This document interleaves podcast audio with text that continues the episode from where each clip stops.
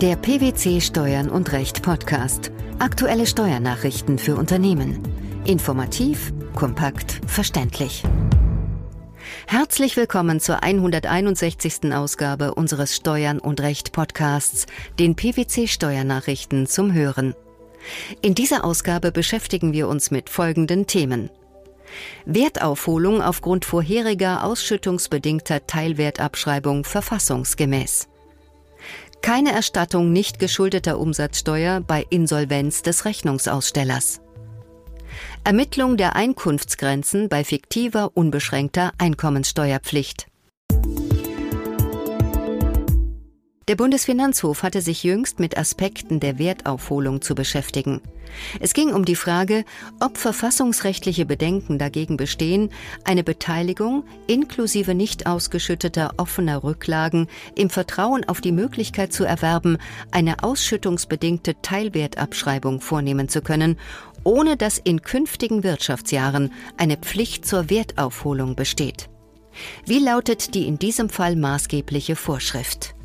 Die entsprechende Vorschrift sieht erstmals für nach dem 31. Dezember 1998 endende Wirtschaftsjahre vor, dass Wirtschaftsgüter, die bereits am Schluss des vorangegangenen Wirtschaftsjahres zum Vermögen des Steuerpflichtigen gehört haben, zwingend mit den Anschaffungs- oder Herstellungskosten zu bewerten sind, es sei denn, der Steuerpflichtige weist einen niedrigeren Teilwert nach.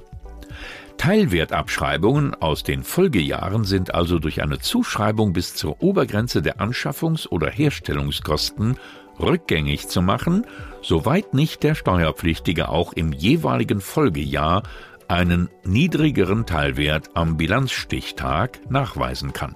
Um welche Gegebenheiten ging es bei der eingereichten Klage?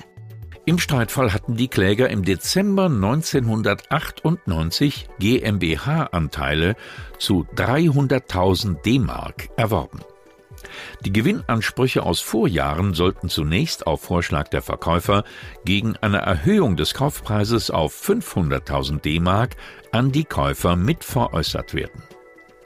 Die Kläger stimmten jedoch einer anderen Variante zu, nämlich, dass die Veräußerer diese Beträge noch an sich ausschütten und dann die Beteiligung für 300.000 D-Mark übertragen sollten. Sie glaubten, dadurch die steuererhöhende Ausschüttung von der GmbH durch eine ausschüttungsbedingte Teilwertabschreibung ohne spätere Wertaufholung neutralisieren zu können. Das Finanzamt erkannte die Abschreibung aufgrund einer Wertaufholung auf die Beteiligung an der GmbH aber nicht an, weil es der Auffassung war, dass die Kläger die Anteile an der GmbH als einheitliches Wirtschaftsgut erworben hätten. Das Finanzgericht und der Bundesfinanzhof bestätigten das Wertaufholungsgebot. Die Kläger rügten die Verfassungsmäßigkeit des Vorgehens aufgrund der besonderen Umstände des Falles. Mit welcher Begründung lehnte der BfH diese Sicht der Dinge ab? Grundsätzlich bestehen aufgrund früherer Rechtsprechung insofern keine verfassungsrechtlichen Zweifel an dem ab 1998 eingeführten Wertaufholungsgebot, als davon Teilwertabschreibungen erfasst werden, die vor Inkrafttreten der Gesetzesänderung vorgenommen worden sind. Die Erfassung früherer Wertaufholungen ergebe sich nämlich aus dem formellen Bilanzzusammenhang. Es könne insofern zwar sein, dass es den Klägern gerade auf die vor dem Inkrafttreten des Wertaufholungsgebotes noch mögliche Herabsetzung der historischen Anschaffungskosten angekommen ist, so die Aussage der BfH-Richter. Dieser subjektive Umstand stelle jedoch keinen besonderen Umstand des Vertrauensschutzes dar. Warum ist das nicht der Fall?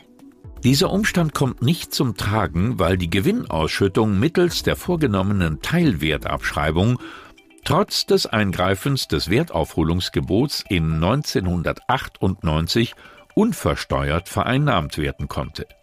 Die Wertaufholung im Folgejahr führte insoweit nur dazu, dass die ansonsten ausschüttungsbedingt eintretende Minderung des Anteilswerts neutralisiert wurde. Vor dem Bundesfinanzhof ging es um die Frage der Übertragung des Umsatzsteuererstattungsanspruchs bei einer Insolvenz des Leistenden auf den Leistungsempfänger. Im Fokus der Betrachtung stand dabei Paragraph 37 Absatz 2 der Abgabenordnung, der die Steuerzahlung ohne rechtlichen Grund regelt. Nach dieser Vorschrift hat nur derjenige einen Erstattungsanspruch, auf dessen Rechnung eine Zahlung ohne Rechtsgrund geleistet wurde.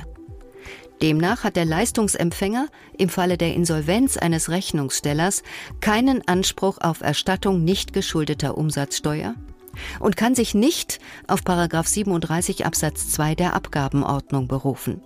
So urteilte der Bundesfinanzhof im entsprechenden Fall.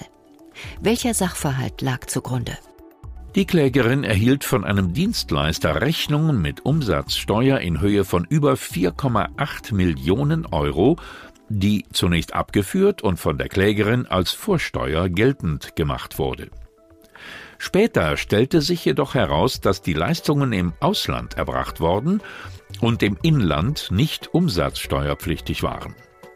Daraufhin erstattete die Klägerin große Teile der Vorsteuerbeträge dem Finanzamt und forderte von dem leistenden Unternehmer die Rückzahlung der rechtswidrig gezahlten Umsatzsteuer bzw. die Abtretung des Umsatzsteuererstattungsanspruchs gegen das Finanzamt. Später wurde das Insolvenzverfahren über das Vermögen des Dienstleisters eröffnet. Das für ihn zuständige Finanzamt erstattete den Betrag der Insolvenzmasse. Daraufhin erhielt die Klägerin berichtigte Rechnungen ohne Umsatzsteuerausweis und beantragte die Erstattung der zu Unrecht gezahlten Umsatzsteuer nach 37 Absatz 2 Abgabenordnung. Vor dem Bundesfinanzhof fand dies allerdings keine Zustimmung. Was war der Grund dafür?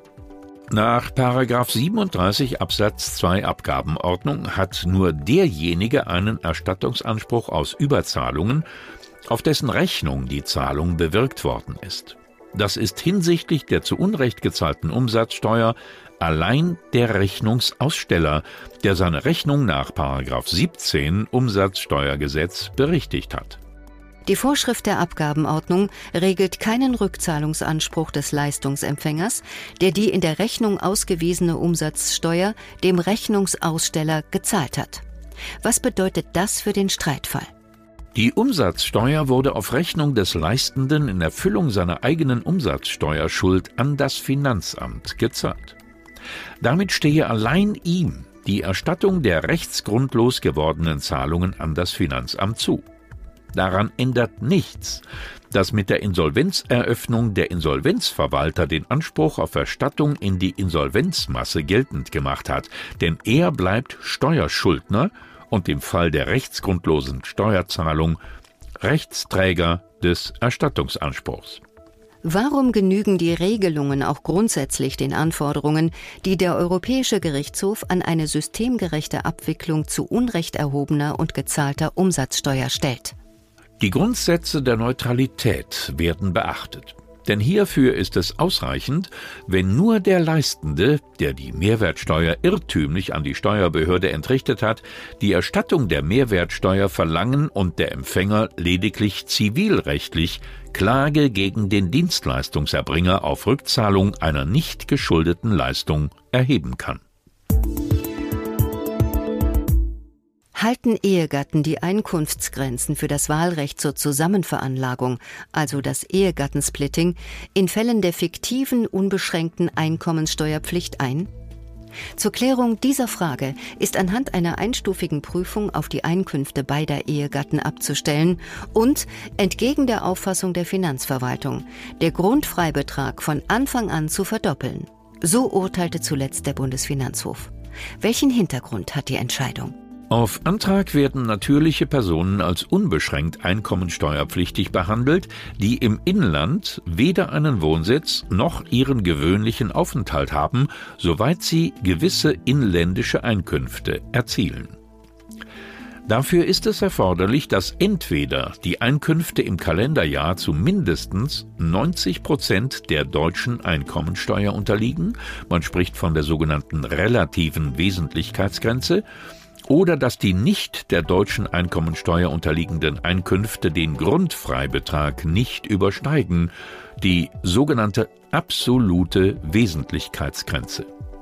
Dabei ist laut Gesetzeswortlaut bei Ehegatten auf die Einkünfte beider Ehegatten abzustellen, um der Grundfreibetrag zu verdoppeln. Nach Auffassung der Finanzverwaltung muss zumindest einer der Ehegatten mit seinen Einkünften die 90-Prozent-Grenze selbst erfüllen, ohne dass auf die absolute Wesentlichkeitsgrenze abzustellen ist. Wie war die Sachlage im Streitfall? Die Eheleute im Streitfall waren in 2009 in Österreich ansässig. Der Ehemann war in Deutschland hinsichtlich seiner von der Deutschen Rentenversicherung Bund, kurz DRV, bezogenen Leibrente, deren steuerpflichtiger Ertragsanteil sich auf 8.900 Euro belief, beschränkt steuerpflichtig. In Österreich hatte er insgesamt 15.347 Euro Ertragsanteil erhalten. Die Ehefrau hatte keine Einkünfte erzielt. Die hinsichtlich der inländischen Einkünfte beantragte Zusammenveranlagung lehnte das Finanzamt ab, da weder die relative noch die absolute Wesentlichkeitsgrenze erfüllt seien. Der Bundesfinanzhof gab jedoch den Klägern Recht. Mit welcher Begründung? In die Prüfung der absoluten Wesentlichkeitsgrenze werden nur die nicht der deutschen Einkommensteuer unterliegenden Einkünfte beider Ehegatten einbezogen, im Streitfall also die 15.347 Euro, und diese dann mit dem doppelten Grundfreibetrag verglichen. Eine Vorabprüfung, wie von der Finanzverwaltung erforderlich gehalten, sieht der Bundesfinanzhof nicht. Diese Auslegung sei nach Auffassung des Senats auch unionsrechtlich gedeckt. Warum? Diese Feststellung trifft insofern zu, als dass es Sache der nationalen Gerichte ist, Steuerpflichtige nach deren gesamter Leistungsfähigkeit zu besteuern. Der Wohnsitzstaat muss in der Lage sein, die persönlichen und familienbezogenen Umstände des Steuerpflichtigen zu berücksichtigen. Hierzu gehöre auch das im Falle einer Zusammenveranlagung der Ehegatten zu gewährende Splitting-Verfahren. Für den Bundesfinanzhof ist es folgerichtig, diesen durch die Zusammenfassung der Ehegatteneinkünfte gekennzeichneten Regelungszusammenhang einschließlich der doppelten Gewährung des Grundfreibetrags auch bei der Prüfung besagter Wesentlichkeitsgrenzen zugrunde zu legen. Die Verfassungsmäßigkeit einer Wertaufholung aufgrund einer vorherigen ausschüttungsbedingten Teilwertabschreibung, die unmögliche Erstattung nicht geschuldeter Umsatzsteuer bei der Insolvenz des Rechnungsausstellers sowie die Ermittlung der Einkunftsgrenzen bei fiktiver unbeschränkter Einkommenssteuerpflicht. Das waren die Themen der 161. Ausgabe unseres Steuern und Recht Podcasts, den PwC Steuernachrichten zum Hören. Wir freuen uns, dass Sie dabei waren und hoffen, dass Sie auch das nächste Mal wieder in die PwC Steuernachrichten reinhören. Steuerliche Beiträge zum Nachlesen finden Sie in der Zwischenzeit unter blogs.pwc.de slash steuern und recht.